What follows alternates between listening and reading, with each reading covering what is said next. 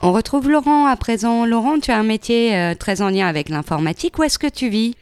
Je vis à Conflans-Sainte-Honorine, dans les Yvelines.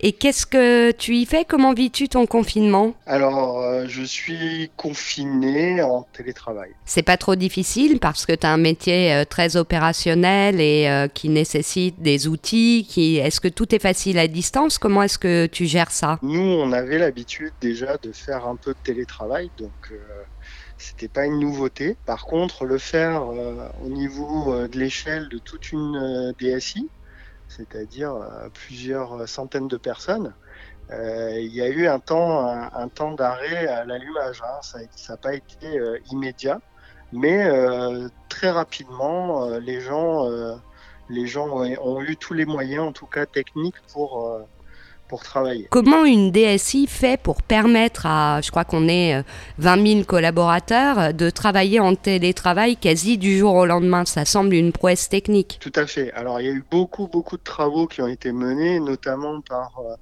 toutes les entités qui supportent le groupe euh, au niveau euh, production, au niveau euh, des serveurs, au niveau des machines. 20 000 personnes en télétravail, ça nécessite beaucoup de ressources, de bandes passantes au niveau des réseaux qui ont dû être augmentées et tout ça. Et à titre plus personnel, comment est-ce que tu vis les choses? J'ai un grand garçon qui a bientôt 17 ans et une fille qui a 13 ans demain. Eux, euh, leur quotidien, euh, il est il est assez compliqué euh, pour eux parce que bah, c'est c'est des périodes de, de l'âge où on a envie de voir ses amis, où on a envie de commencer à sortir, à, à s'amuser, euh, un peu à s'émanciper de la maison.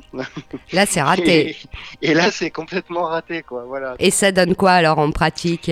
De la mauvaise Euh, humeur Ouais, ça donne un peu de mauvaise humeur, un peu de déprime. Alors j'ai la chance d'être en pavillon, pas forcément avec un, un jardin, mais en tout cas avec un petit espace extérieur. Et, euh, et je les encourage, voire je, voire je les oblige à sortir régulièrement parce que les, les effets euh, du soleil et de l'air extérieur euh, ne sont pas étrangers euh, à, à leur, à leur déprime. Enfin, je veux dire, le fait d'être privé de, de sortie totalement, c'est c'est pas c'est pas tout à fait bon pour la santé mentale, quoi. Et à part le soleil, qu'est-ce que tu trouves pour leur redonner le moral? Comment est-ce que tu les accompagnes au quotidien en plus de ton travail?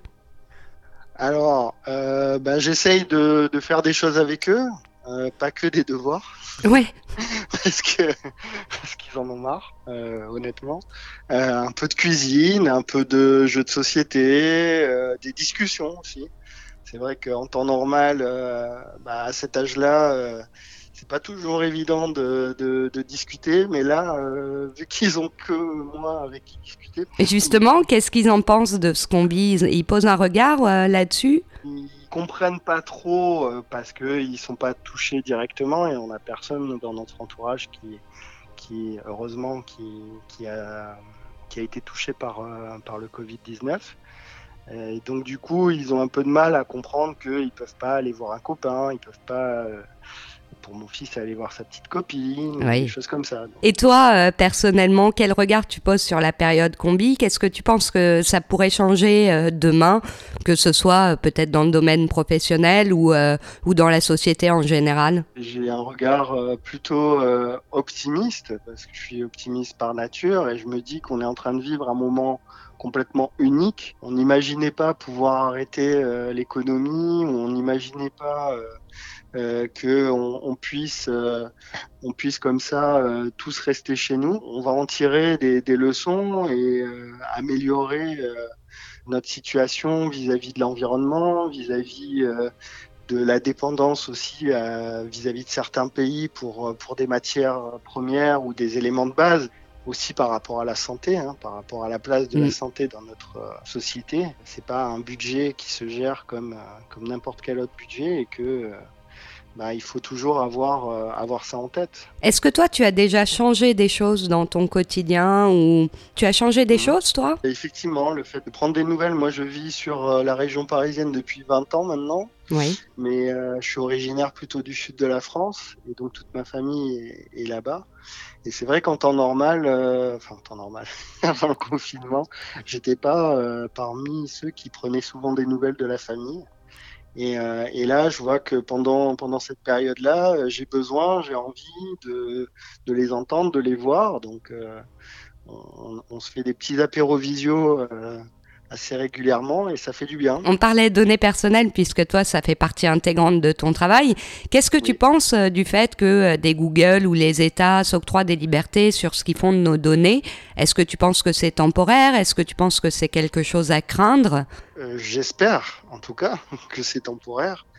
Mais pour vivre quotidiennement ce, ce type de, de problématique dans mon, dans mon travail, euh, on a déjà euh, accès à pas mal de données.